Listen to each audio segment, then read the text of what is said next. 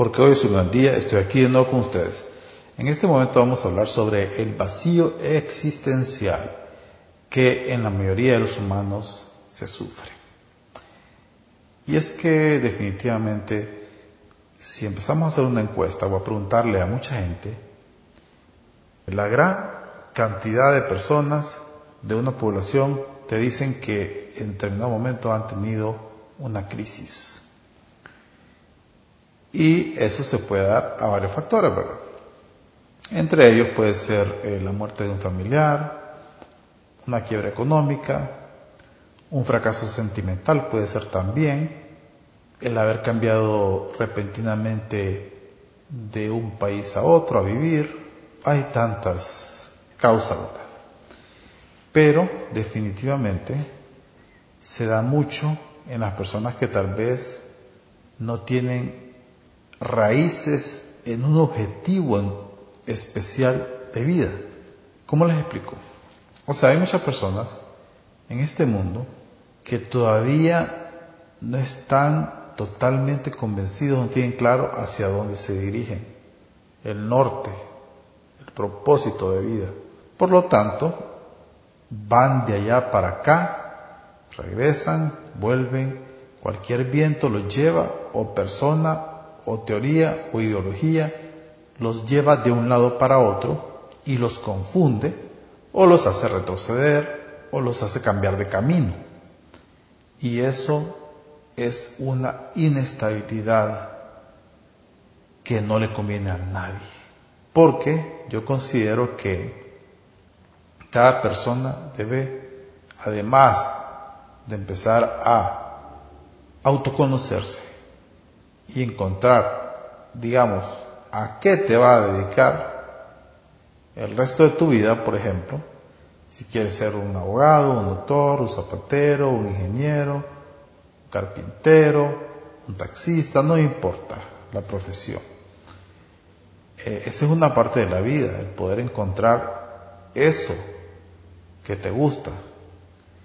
Pero es diferente también hacer una retrospección de tus talentos y tus cualidades en el pasado desde que naciste, o sea, porque lo traes innato, los talentos son innatos. Solo es de descubrirlos, de buscarlos, descubrirlos. Con que encuentres uno, dicen que nacemos con cinco, pero al tener uno y desarrollarlo, con eso es más que suficiente para poder encontrar esa pasión y ese propósito de vida con el cual todos nacemos, pues.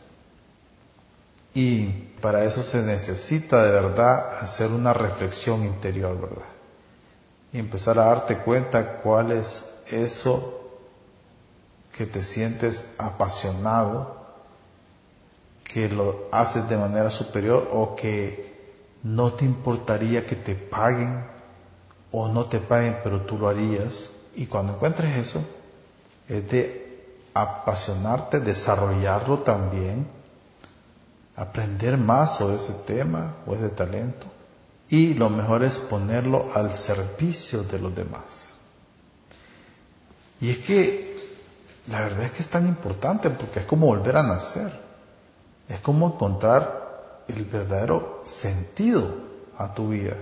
Y pues en los momentos difíciles es donde se prueba también si estás en la dirección apropiada. Por ejemplo, hay un libro que se llama El hombre en busca de sentido de Víctor Frank y te habla de eso, de que personas en las más duras y extremas situaciones, como es un campo de concentración en la Segunda Guerra Mundial, había personas que se debilitaban, se derrotaban y se morían más rápido porque no tenían un propósito, un sentido por el cual luchar.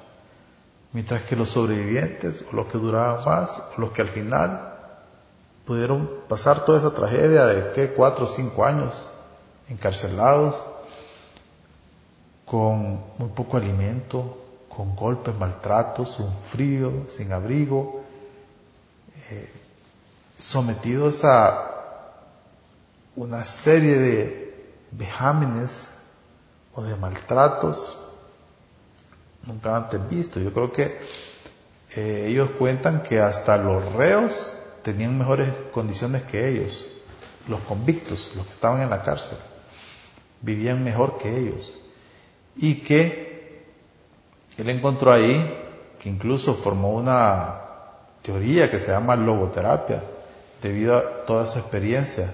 Encontró de que las personas que habían encontrado un motivo por el cual luchar, como ser por un hijo, por la esposa, por su familia, por algún proyecto futuro que tuvieran, eran las personas que se mantenían vivos, que no se enfermaban, que lograban sobreponerse al cansancio, al dolor, a la frustración y al encierro que mucha gente optaba por suicidarse.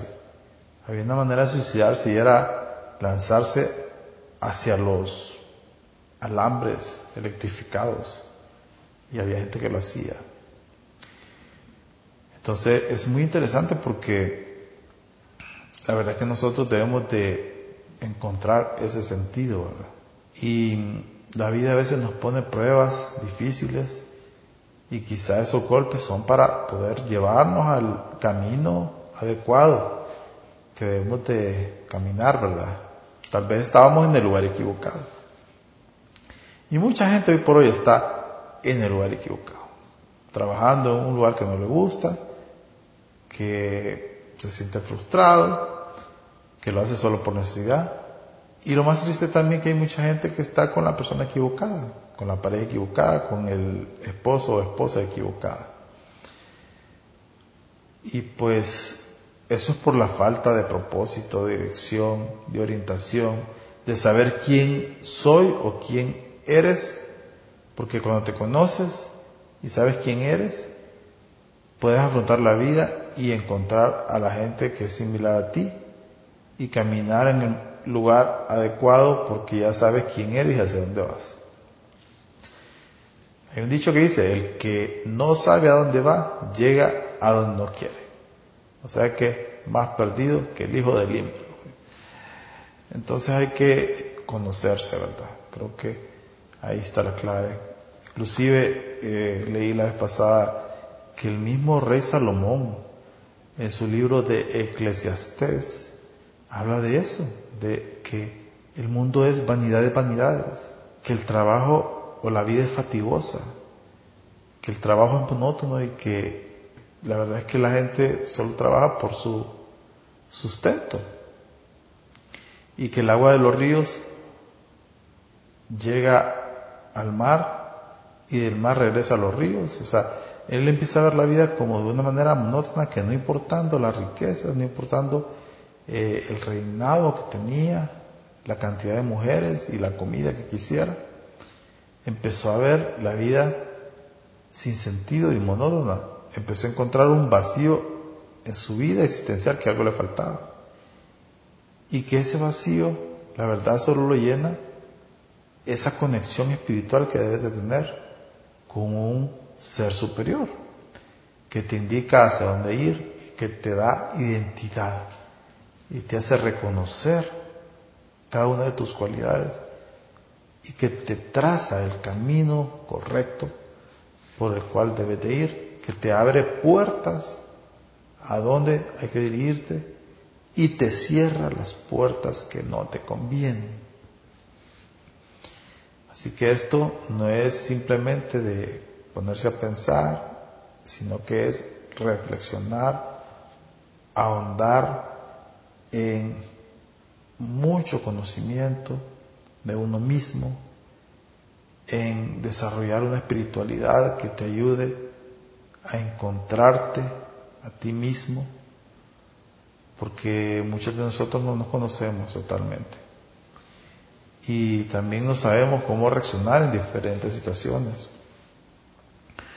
Por lo tanto, te incentivo a que dejes de ser una persona común y corriente, o uno más, sino que empieces a ser auténtico, a ser tú mismo, a saber qué es lo que quieres y luchar para eso a dejar de perder el tiempo en banalidades, en cosas materiales, porque la vida es corta al final y mucha gente pierde tanto tiempo o está tan ensimismado en la preparación académica, en el afán, en el trabajo, en las cosas materiales, en la moda, en lo superficial, que al final, como dije anteriormente, es vanidad de vanidades, algo vacío y que te deja más vacío.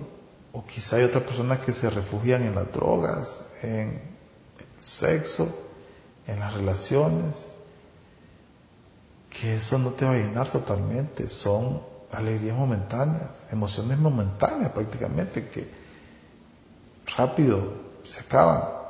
He visto inclusive estudios de que, que la gente que se gana la lotería a los seis meses está igual o peor a antes que se la ganaran.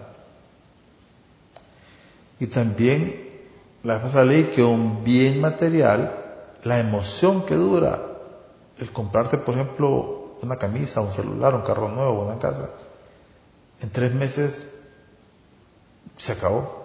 Vuelves a sentir o a estar igual que antes. Entonces, eh, esa no es la verdadera pasión o felicidad. Yo creo que está en algo más profundo, como les he dicho, en buscar escudriñar dentro de ti ese ser espiritual que te pueda desarrollar y te pueda decir qué hacer, qué debes de hacer en esta vida para trascender, porque ahí está la verdadera trascendencia, el hacer algo superior. No necesariamente tienes que ser alguien espectacular, ¿verdad? Como decir el presidente de un país. No, no, no. Simplemente encontrarte a ti mismo y hacer eso que has estado buscando como que fueras un pez en el agua. ¿Se han fijado como nada un pez en el agua? De una manera tan fácil y sencilla que se siente en la libertad y en la paz para poderlo hacer de la mejor manera. El día que sientas eso, estás en el lugar correcto.